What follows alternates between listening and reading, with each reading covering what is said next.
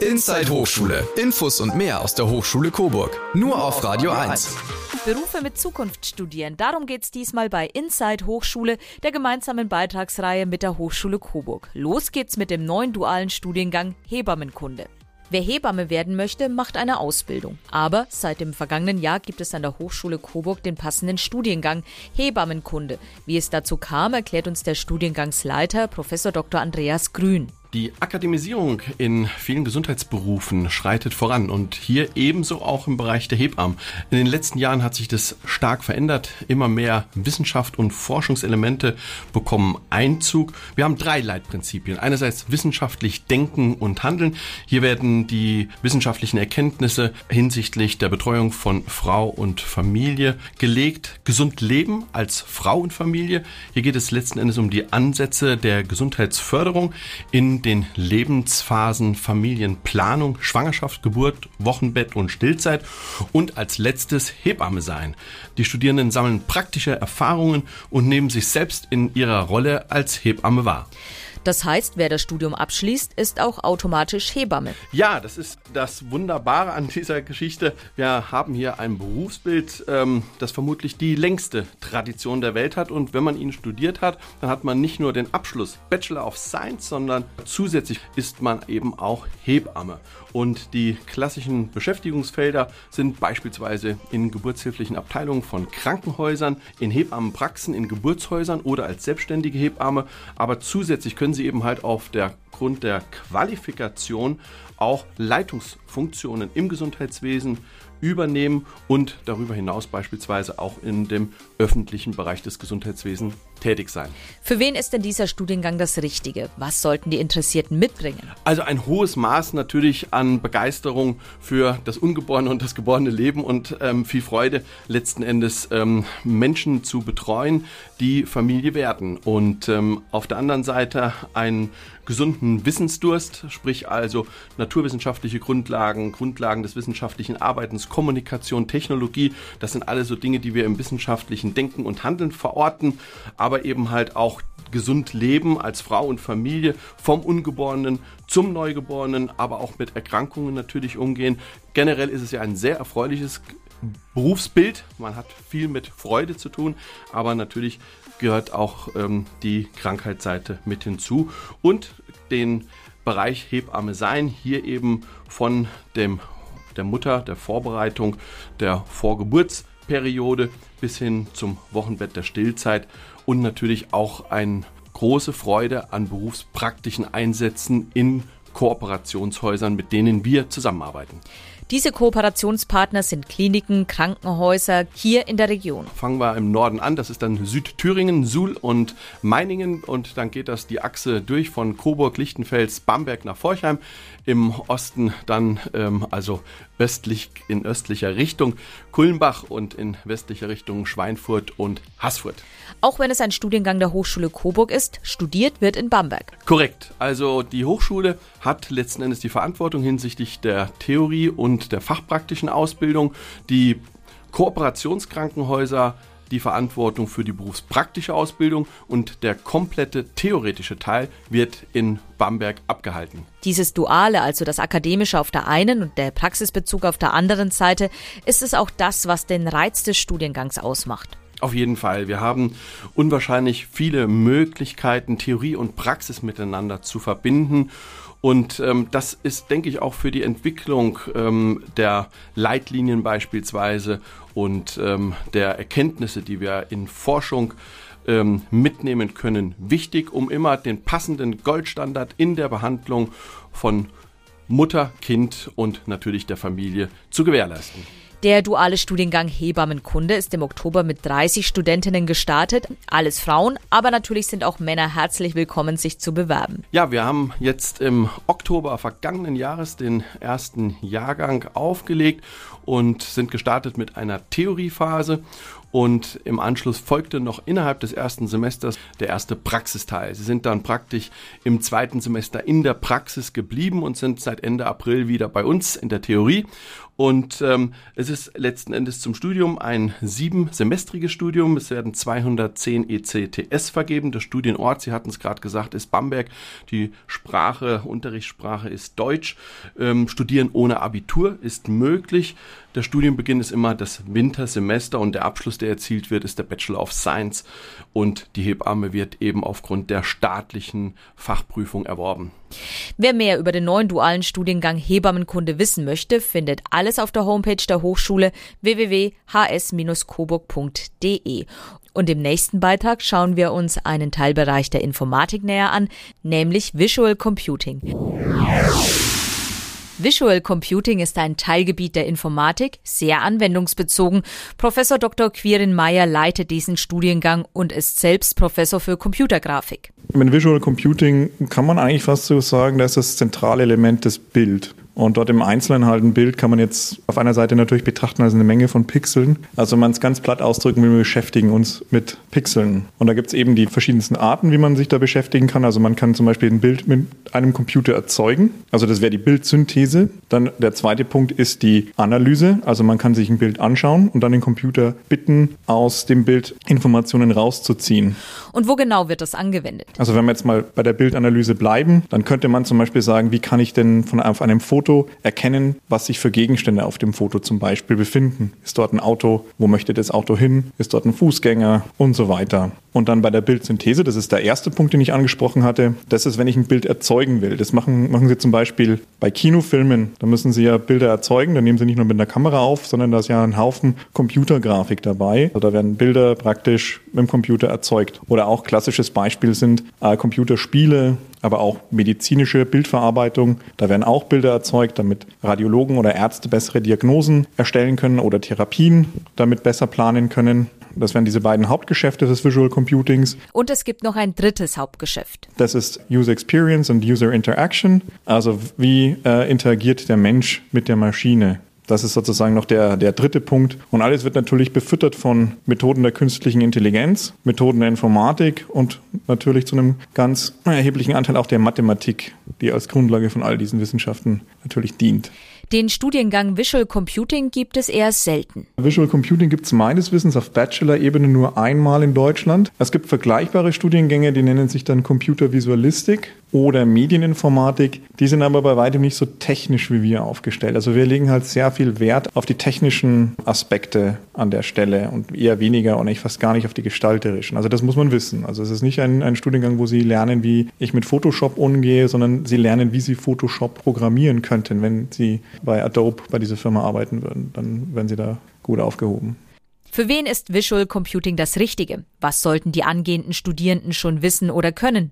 Neben den formalen Voraussetzungen, die kann man auf der Homepage der Hochschule Coburg nachlesen, gibt es noch ein paar Eigenschaften, die man idealerweise mitbringen sollte. Sie sollten natürlich erstmal eine gewisse Affinität zur Mathematik haben, da sollten Sie jetzt nicht davor zurückschrecken. Es ist jetzt bei weitem keine Voraussetzung, in Mathe crack zu sein oder übermäßig gut zu sein, aber man sollte halt nicht davor zurückschrecken, dass man da vielleicht die ein oder andere Formel mal anfassen soll. Das Schöne daran ist, Sie haben mit Visual Computing die Möglichkeit, die Ergebnisse der Mathematik sofort in irgendwas Brauchbares umzusetzen. Und das sehe ich halt als eine immense Motivation für die Menschen, wenn sie sofort sehen, hey, das ist ja nicht so abstrakt, sondern da kann ich ja konkret gleich was am Bild machen. Da kann ich ja gleich ein Bild damit erzeugen mit dieser einfachen Formel. Und man sollte natürlich auch, es ist eine Ingenieursdisziplin, Informatikdisziplin, man muss praktische Programmieraufgaben machen, man muss viel knobeln, man muss viel denken, man braucht dann Durchhaltevermögen für die einzelnen äh, Aufgaben, die wir hier stellen. Also ich würde mal sagen, eine, eine, Frustrationstoleranz, wenn man die nicht hat, dann entwickelt man sie hier. Es gehört ganz klar auch dazu, ähm, dass man da bereit sein muss, Opfer zu bringen in Form von, man muss halt Arbeit rein investieren. Äh, man sollte dann nicht den Anspruch haben, hier mal locker zu studieren, so ein bisschen so halbtags, sondern das ist hier ein Fulltime-Job. Man muss sich also so richtig reinfuchsen wollen. Aber dafür gibt's dann auch einen hochwertigen Studienabschluss. Und Professor Meyer hatte schon anklingen lassen, die Absolventen sind gefragt. Karrieremöglichkeiten stehen ihnen unter anderem in den Bereichen Gaming, Film, Medizin offen und noch mehr. Na, hier in Oberfranken gibt es ja auch ähm, zum Beispiel viel Auto, Automotive Industry. Also ich denke jetzt an die Firmen da, die im Kronacher Raum unterwegs sind, aber auch hier in, in Coburg Dann gibt es hier etwas südlicher gibt es eine große Medizintechnikfirma und nun viele kleine mittelständische Unternehmen, die eben nach dieser Expertise halt fragen. Also das ist schon auch gefragt in der Region, ähm, aber auch darüber hinaus ist es also nicht nur hier was lokal isoliertes, sondern auch eine sehr gefragte Disziplin außerhalb. Visual Computing, einer der vielen spannenden Studiengänge an der Hochschule Coburg. Unser Thema im nächsten Beitrag ist auch ein Teilbereich der Informatik, künstliche Intelligenz. Ein absoluter Experte auf dem Gebiet KI ist Professor Dr. Jochen Leitner. Er forscht zu diesem Thema und ist auch in das Kompetenzzentrum für angewandte künstliche Intelligenz eingebunden, das gerade entsteht.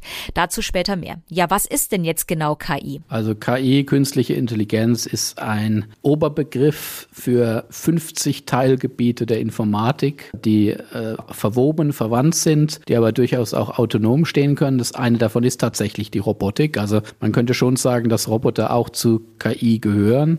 Roboter geben dem der Software einen Körper. Das heißt, man hat Sensoren und Aktoren. Das heißt, man kann auf die Umwelt einwirken. Zum Beispiel der Roboter kann sich bewegen. Der Roboter ist im Prinzip sozusagen das Gefährt, das den Computer, auf dem die Software läuft, die dann potenziell intelligent wäre, wenn man dieser Ansicht ist, äh, herumchauffiert und gleichzeitig eben auch Sensor, um Bildinformation, Toninformation, sonstige Information aufzunehmen und zu verarbeiten. Denn äh, eine Definition von KI ist ja, dass man mehr adaptive Systeme baut, Systeme, die sich an die Umwelt anpassen und flexibel auf sie reagieren können. Das Gegenmodell wäre dann die herkömmliche Informatik, also der starr programmierte Computer. Von Fachexperten instruierte Computer, wo die Anleitungen Schritt für Schritt einprogrammiert werden, was zu tun ist und der Computer kann von diesen Handlungsanweisungen nicht abweichen.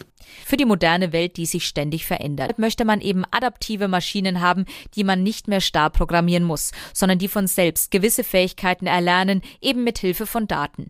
Neben Robotik und Computerspielen gehören auch andere Bereiche zu KI. Wie zum Beispiel Operations Research in der Logistik, wo man eben versucht, zum Beispiel einen Transporter auf eine Route zu schicken, die Kilometer spart. Wenn man eine Anzahl von Häusern abklappern muss, möchte man dann nicht die, die gleiche Straße zehnmal passieren. Und solche Probleme äh, sind Such- und Planungsprobleme, die auch in der künstlichen Intelligenz tatsächlich äh, situiert sind. Und ein Hauptbereich ist eben das maschinelle Lernen. Das ist der Bereich, der in der letzten Zeit besonders erfolgreich gewesen ist und der deshalb oft fälschlicherweise mit KI insgesamt gleichgesetzt wird. Ich bevorzuge, wenn man die Unterkategorie explizit nennt. Also wenn man von maschinellem Lernen spricht, soll man das so benennen oder auch Statistik sagen, äh, was ungefähr das gleiche ist. Es gibt nicht wenige Menschen, denen KI Angst macht. Vielleicht haben sie Angst davor, dass Programme wichtige Entscheidungen treffen, auch über uns Menschen und vielleicht den Menschen sogar ablösen könnten.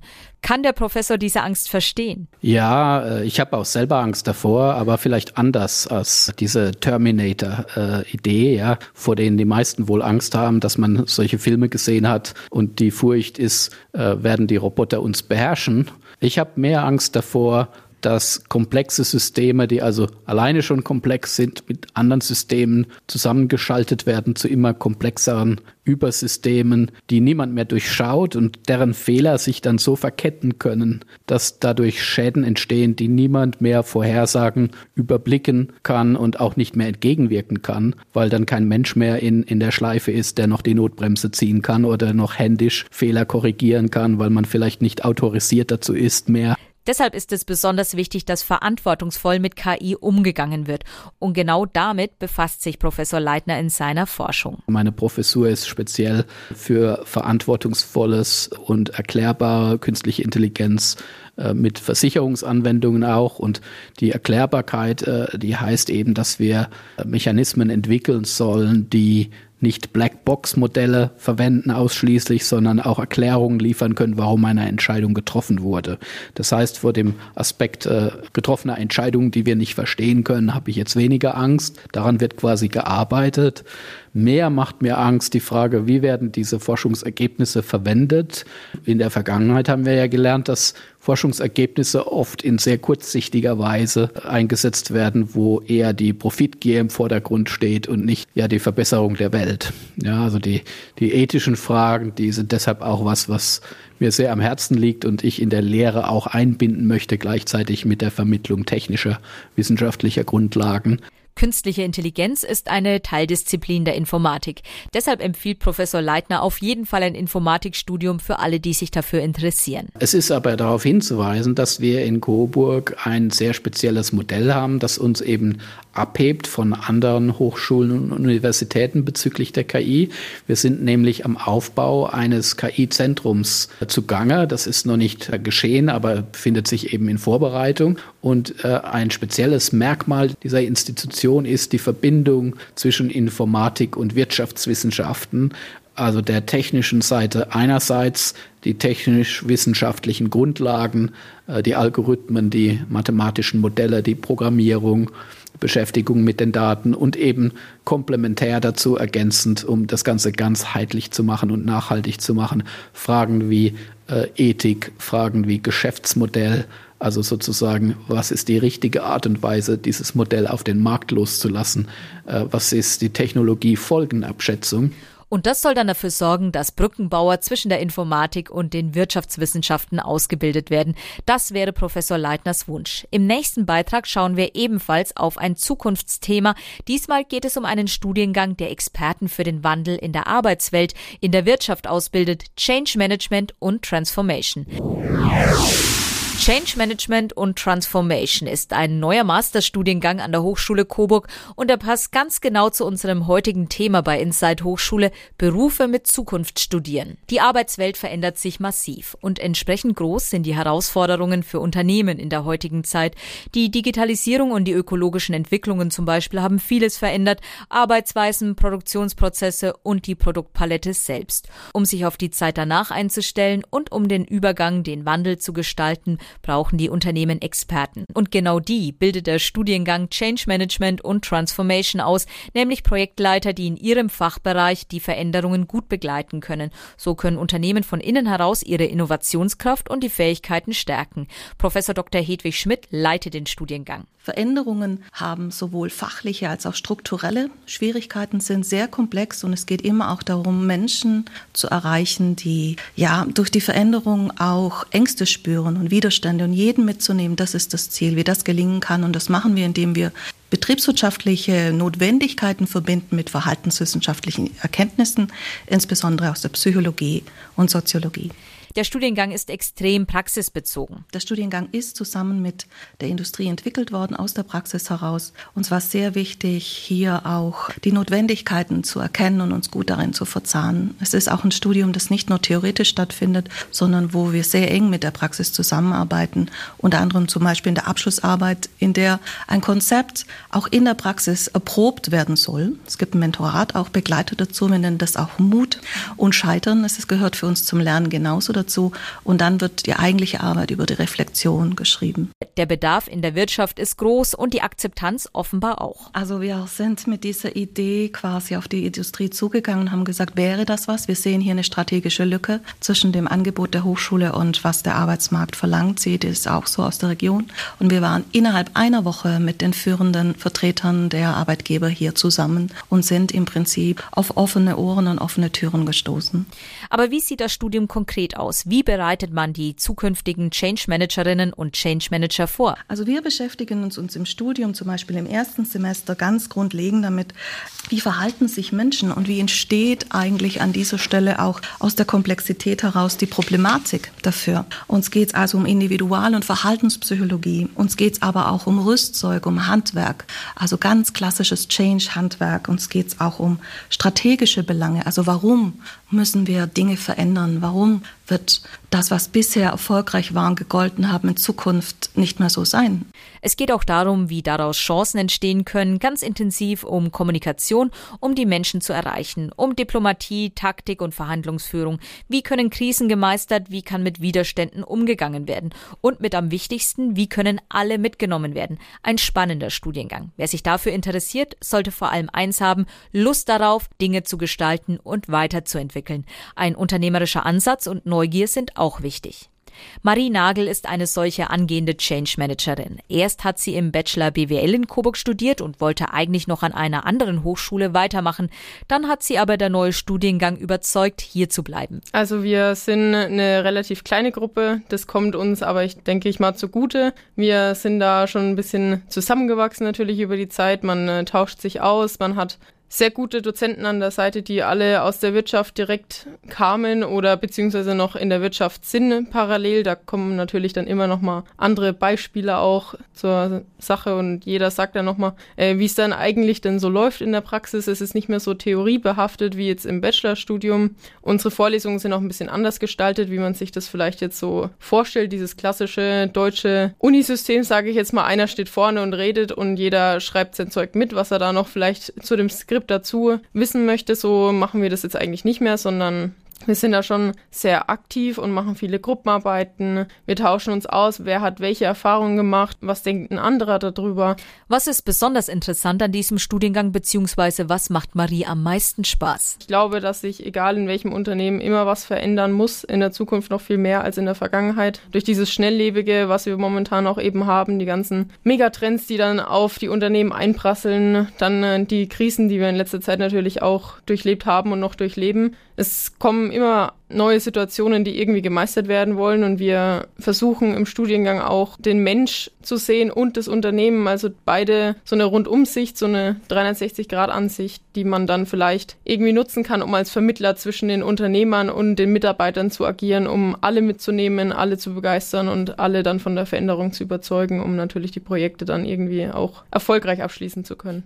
Viele können sich vielleicht nicht so richtig vorstellen, was ein Change Manager genau macht. Deshalb findet im Juni die Vortragsreihe How to Change statt. Sie ist öffentlich, es kann also jeder, der möchte, dabei sein. Und hier berichtet zum Beispiel unser Praxispartner von Porsche, wie sie das Geschäftsmodell verändert haben, seien sie ein Elektroauto bauen und wie sich da auch der ganze Vertrieb mitwandeln muss und wie auch das Ingenieurswesen Ende des Tages ja auch hier sich verändern muss von einem Verbrennermotor eben auch mit allem Geräusch und Sound und was dazu gehört, eben zu einem Elektroauto und was dahinter steckt und wo aber auch Chancen entstehen. Darüber berichtet zum Beispiel die Firma Porsche. Wir haben aber auch ähm, den Geschäftsführer von Schwind, Dr. Seidler hier, der eben Schwind Digital darüber berichtet, warum in seinem Unternehmen jedes Projekt inzwischen nahezu mit Change Management zu tun hat und ihn, für ihn das essentiell geworden ist. Und ich kann nur einladen, wer Lust hat, kommt vorbei. Alles Wichtige zur Vortragsreihe gibt es auch online auf www.hs-coburg.de unter Veranstaltungen. Anja Hampel, Radio 1. Wer an der Hochschule Coburg studiert, macht in der Regel erst einmal seinen Bachelorabschluss und hängt vielleicht noch den Master dran. Aber damit muss noch nicht Schluss sein. Wer richtig intensiv zu einem Thema forschen möchte, der kann auch an der Hochschule Coburg promovieren.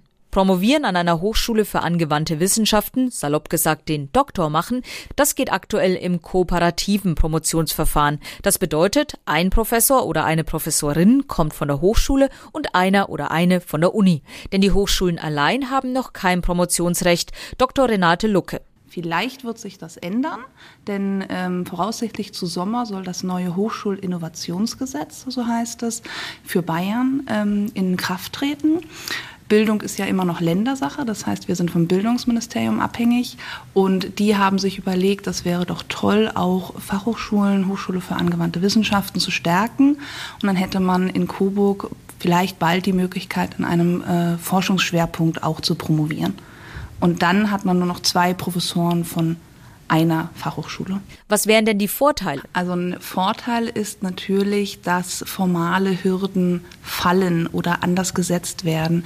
Jetzt muss ein Promovierender, eine Promovierende weil es immer in der Regel zwei Betreuungspersonen sind, ähm, die diese Promotion fachlich begleiten, immer noch die Uni mitsuchen. Bei uns machen sie den Abschluss, haben deswegen Kontakt zum, zur Professorenschaft, sind leicht im Gespräch und dann äh, muss man an der Uni noch mal viele Klinken putzen. Und nicht jede Uni sagt, ach super, mit einer Fachhochschule möchte ich gerne zusammenarbeiten. Und das würde alles einfacher werden in Zukunft, wenn wir eben zwei Kollegen hier aus dem Haus hätten, die vielleicht eh im Gespräch sind. Man kann über Kandidaten ganz anders sprechen, man kommt leichter auch ins Arbeiten dann. Wie ist es aktuell? Welche Voraussetzungen muss man überhaupt haben, um promovieren zu dürfen? Also der letzte Hochschulabschluss soll 2.0 oder besser sein. Die Uni prüft natürlich auch noch bei HAW-Absolventen, sind genug äh, ECTS-Punkte da, muss man noch inhaltlich was nachholen und so weiter und so fort. Viel wichtiger als das Formale ist natürlich die persönliche Eignung, das Interesse. Also mit viel Neugierde, wenn ich mir viele Fragen stelle, wenn ich was vertiefen möchte, dann ist eine Promotion total richtig. Und da kommen wir schon zu einem guten Beispiel. Maria Kuhn promoviert aktuell an der Hochschule Coburg. Ich forsche im Fachbereich Gesundheitsförderung an der Hochschule Coburg in Kooperation mit der Universität in Regensburg. Und in meinem Thema geht es um die Prävention von Wochenbettdepression. Das heißt, ich untersuche, wie geht es den Frauen in der Schwangerschaft, Schwangerschaft, im letzten Trimester der Schwangerschaft, wie geht es ihnen im Wochenbett, ähm, welche schützenden Faktoren gibt es, ähm, wie steht es um die Selbstfürsorge, wie geht es der Selbstregulationsfähigkeit und möchte da Frauen stark machen für ihre Rolle als Mutter. Und genau für ihre Forschung in dem Bereich sucht Maria Kuhn auch noch Schwangere, die sie unterstützen möchten. Ich bin gerade auf der Suche nach schwangeren Frauen, die die 30. Schwangerschaftswoche noch nicht beendet haben und die sich ähm, über die Website www.meba-studie.de an der Studie ähm, beteiligen möchten. Es gibt ein Programm, eine webbasierte App, ähm, die die Frauen benutzen können, um sich zu beteiligen. Um eine Promotion durchzuziehen, sollte man schon richtig für sein Thema brennen, etwas weiterentwickeln wollen. Das haben wir eben schon von Dr. Renate Renate Lucke gehört. Immerhin dauert es auch schon mal vier Jahre oder länger, bis man den Doktortitel in der Tasche hat. Was Maria Kuhn motiviert hat, nach dem Master weiterzumachen? Mir war es wichtig, ähm, in die Forschung zu gehen, weil ich festgestellt habe, dass Frauen doch sehr noch benachteiligt sind oder die Rolle der Frau in der Gesellschaft, die Rolle der Mutter auch explizit in der Gesellschaft, dass da noch mehr geforscht werden muss, dass da mehr Erkenntnisse notwendig sind. Und ich brenne richtig für mein Thema und ich möchte unbedingt, dass es in dem Bereich mehr gibt und mehr Wissen auch über diese besondere besondere Zielgruppe. Die Forschung macht mir großen Spaß und ich habe große Freude daran, Netzwerke zu knüpfen, ähm, über meine Idee zu sprechen, eben in Austausch zu kommen mit verschiedenen Professoren, Fachbereichen, Hebammen und Ärzten. Maria Kuhns Studie hat gerade erst begonnen, dauert noch ungefähr ein Dreivierteljahr. Dann geht's an die Dissertationsschrift. In eineinhalb Jahren will sie fertig sein. Gehen wir aber noch einmal einen Schritt zurück. An der Hochschule Coburg werden Promovierende ganz gezielt unterstützt. Dr. Renate Lucker hat die Nachwuchsförderung ins Leben gerufen. Das war vor fünf Jahren. Wir haben damit als eine der ersten Hochschulen für angewandte Wissenschaften für die Zielgruppe promovierende Frauen gestartet. Das ist also was sehr Besonderes, denn auch leider im Jahre 2022 tatsächlich ähm, gibt es zu wenige Frauen in den, äh, auf Professuren. Hier an der Hochschule Coburg liegt die Frauenquote bei 21 Prozent. Es gibt also ganze Fachbereiche, wo es keine einzige Frau als Professorin gibt. Es fehlen Role Models, Vorbilder, um eben auch jungen Frauen zu sagen, Mensch, das ist ein toller äh, Berufsweg, ein toller Karriereweg. Und aus dieser Motivation heraus ist mein Angebot als Begleitung gedacht, die Motivation zu fördern, die Persönlichkeit weiterzuentwickeln und oft vielleicht auch in männerdominierenden Berufen äh, die Frau zu stehen und zu sagen, ich mache vielleicht gar nicht so viel anders oder doch, ich mache es anders und es ist gut so. Also auch den eigenen Weg einfach zu gehen. Wie sieht die Unterstützung generell an der Hochschule aus? Ja, es gibt meine Beratung, es gibt das interdisziplinäre Doktorandinnen-Seminar, wo man mit Experten, Expertinnen diskutiert oder aus der eigenen Arbeit berichtet. Und das Herzstück ist das Mentoring-Programm, was auch aus der Frauenförderung heraus entstanden ist, um gerade promovierende Frauen zu fördern. Wir öffnen es aber auch für interessierte Männer Herzstück hier ist das Tandem von Mentee und Mentor-Mentorin, also eine berufserfahrene Person tauscht sich mit der Promovierenden, äh, dem Promovierenden aus, gibt ganz individuell subjektive Einblicke in eigene Karriereentscheidungen, Karrierewege, die so ja nirgendwo stehen. Man kann vielleicht auch mal in den Job mit reinschauen, man kann mit auf Veranstaltungen gehen, andere Leute kennenlernen. Diese Person kann sich ein Promovierender oder eine Promovierende selbst aussuchen. Flankiert wird das Ganze durch durch ein Qualifizierungsprogramm, durch Workshops und Netzwerkveranstaltungen. Auch Einzelcoachings werden angeboten. Was ist ein Tipp für Studierende, die mit dem Gedanken spielen? Auf alle Fälle sich vorher gut beraten lassen, entweder bei einer Stelle wie der von Dr. Lucke oder bei jemandem, der gerade promoviert oder es schon hinter sich hat. Wie das für Sie war und warum Sie promoviert haben. Das ist etwas, ein Prozess, den kann dir keiner abnehmen, den musst du mit dir selber ausmachen. Warum interessiert mich denn jetzt das Thema? Warum möchte ich promovieren? Und um das abzuklären, ist es gut, sich ein bisschen Zeit zu nehmen, um dann eben voranzuschreiten, die Promotion gut zu absolvieren, auch zu beenden. Viele brechen ja auch ab, weil zwischendurch die Finanzierung nicht ausreicht, im Leben was passiert, sich Pläne einfach ändern. Im Schnitt dauert eine Promotion viereinhalb Jahre. Da ist einfach viel, viel los. Und wenn ich aber klar mir Ziele stecke, wo möchte ich denn hin damit? Was möchte ich danach auch machen? Was erreiche ich in meiner Branche, in einer Firma mehr, als ich jetzt erreichen kann, eben durch die Promotion dann? dann ist man eigentlich gut gerüstet, um diesen Weg mit all seinen Höhen und Tiefen, die ja trotzdem immer noch kommen, aber ähm, gut zu absolvieren. Denn nur um jetzt die Oma stolz zu machen, äh, das reicht nicht aus für die Zeit. Maria Kuhn kümmert sich nicht nur um ihre eigene Promotion, sondern engagiert sich auch im Bayerischen Wissenschaftsforum, dem BayWiss. Dort vertritt sie die Promovierenden im Kolleg Gesundheit. Ähm, ich bin sehr dankbar dafür, dass ich ähm, ein Vollzeitstipendium bekomme von der Gesellschaft auch, ähm, was ja von der Gesellschaft bezahlt wird. Und ähm, ich möchte auch meinen Beitrag zurückgeben und einfach da unterstützen, wo ich kann. Und ich ähm, habe ja auch eine 40-Stunden-Woche Zeit für die Promotion und ähm, da investiere ich sehr, sehr gern Zeit rein und ich sehe auch, dass da noch Potenzial ist und dass es noch viele Hürden gibt, auch an der Hochschule, was Zugangsberechtigungen angeht und so weiter und da einfach den Weg zu ebnen und ähm, Hilfestellungen anzubieten und Ansprechpartner auch für andere Doktoranden zu sein. Promovieren an der Hochschule für angewandte Wissenschaften in Coburg. Alle Infos dazu stehen auch zum Nachlesen im Netz www.hs-coburg.de. Anja Hampel, Radio 1.